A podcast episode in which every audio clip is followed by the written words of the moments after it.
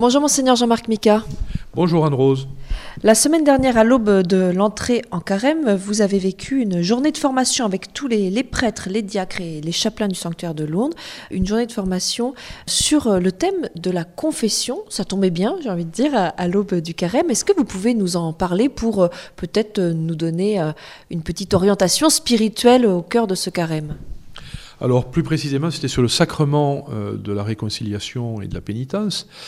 Euh, qui est euh, fortement encouragé, en effet, euh, à vivre pendant le carême, puisque le carême est un temps de préparation aux solennités de Pâques et donc de conversion, conversion des cœurs, et, le sacrement de, la réconciliation de la pénitence est un sacrement qui, accompagne ce chemin de conversion.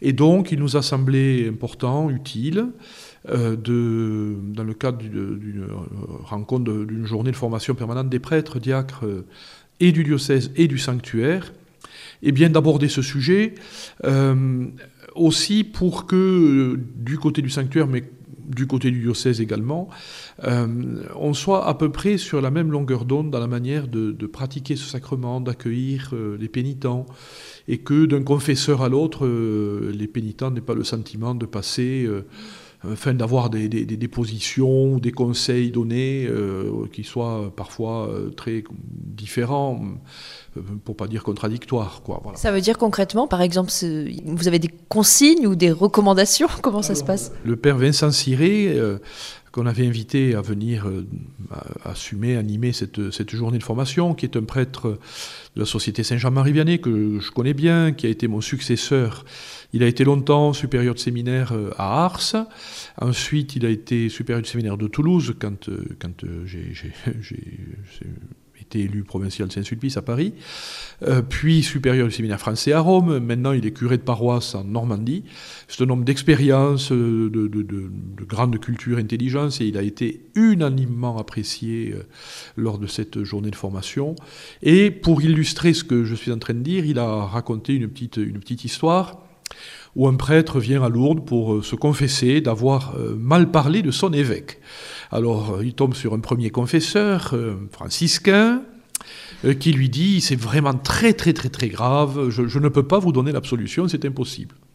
Alors il est un petit peu embarrassé, alors bon, il va voir un autre confesseur qui lui dit, c'est, alors c'est un dominicain, qui lui dit, écoutez, vraiment, oui, c'est très très grave, mais enfin, bon, je vous donne quand même l'absolution. Bon, alors déjà, pour le même péché, deux confesseurs différents, et un donne l'absolution, l'autre non. Et euh, un peu embarrassé par cette contradiction, il décide d'aller en voir un troisième. Il tombe sur un jésuite qui lui dit Eh bien, mon ami, vous avez des scrupules. Et donc, euh, bon, ben alors là, il lui parle même plus de péché, ni quoi que ce soit. Bon, très bien. Alors, bon, de guerre lasse, il finit par euh, voir un quatrième qui, lui, est un bon prêtre diocésain et qui lui dit Ah bon, vous avez dit du mal de votre évêque, mais racontez-moi ça. et voilà, donc euh, le, père Vincent Ciré disait Voyez, il faut, il faut éviter cette cacophonie. Quoi. Voilà. C'est normal qu'il y ait des différences de style entre les confesseurs, mais quant à la matière, il y a une doctrine, c'est l'enseignement de l'Église. Euh, la miséricorde fait partie de cet enseignement de l'Église et de sa doctrine, et donc il faut harmoniser les choses et faire que tout le monde s'entende bien et que les, pénitents soient conduits sur un chemin vers, euh, la sainteté, et, tout le monde a droit à cet accompagnement euh, sur le chemin qui conduit à la sainteté. Voilà, il a beaucoup insisté là-dessus. On est sur un chemin, tout le monde y a droit, et le sacrement est là pour y aider de la part du Seigneur.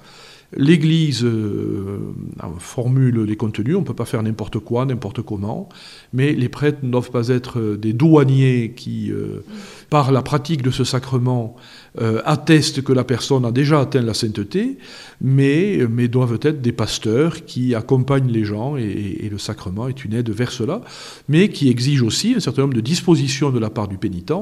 Le péché est le péché, la contrition parfaite est requise, et l'engagement à faire de son mieux aussi. Voilà.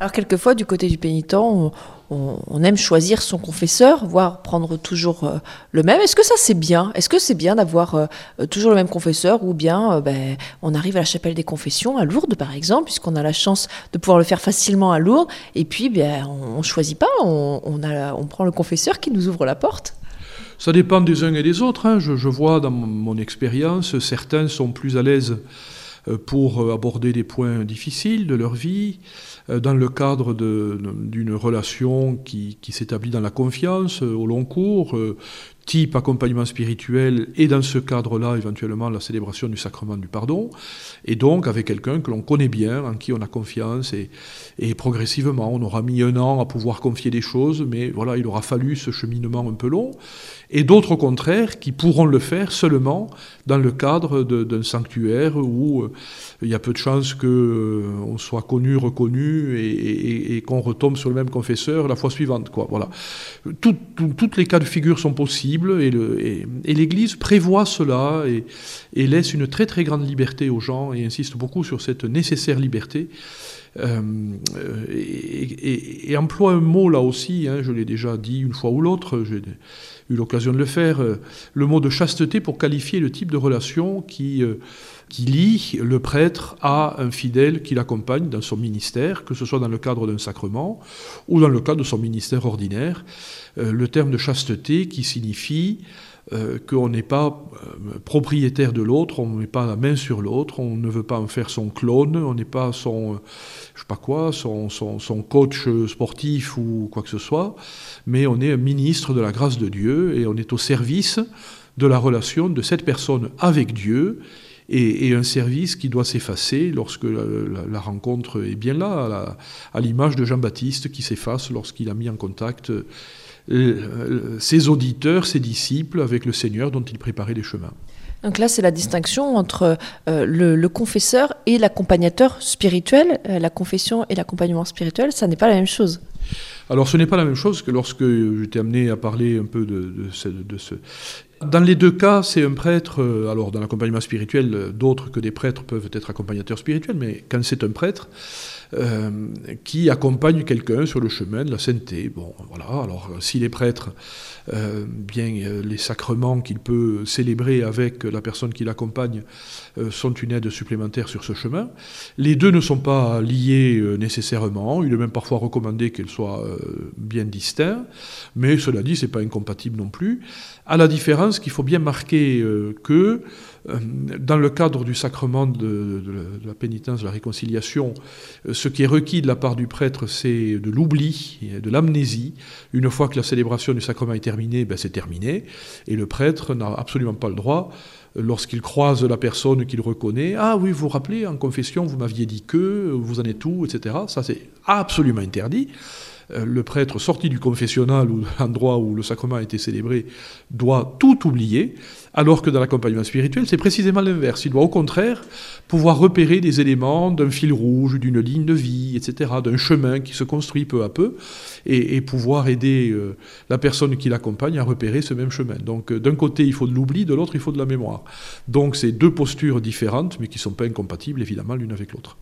La confession, c'est euh, l'ingrédient indispensable pour le carême, pour la conversion de ce temps de carême c'est pas un ingrédient, c'est un sacrement qui est une aide, une aide sur un chemin. Et ça, euh, puisque le temps du carême est un temps de préparation, cette préparation, ben, à un moment donné, il faut prendre la douche, mettre des habits de fête, et, voilà. Et donc, euh, c'est quelque chose qui est cohérent avec l'esprit de ce temps de préparation, et, en particulier à l'approche des, fêtes pascales où, on se revêt d'habits de fête. Alors, vous parlez de, fête, donc euh, on oublie la tête d'enterrement, la tête de carême, ça on oublie. Eh bien, c'est euh, très clairement indiqué dans l'évangile euh, du jour du, euh, qui demande que lorsqu'on jeûne, lorsqu'on on, prie, lorsqu'on on, est généreux, on fait de l'aumône aux autres, eh bien, on ne prenne pas une tête de circonstance, mais au contraire, qu'on se parfume, qu'on ait l'air heureux, joyeux, et qu'on n'attire pas l'attention sur les grands sacrifices que l'on fait pour devenir plus saint. Merci beaucoup, Monseigneur Jean-Marc Micard. On vous retrouve la, la semaine prochaine pour un nouvel entretien. Avec plaisir. Très bonne semaine à tous.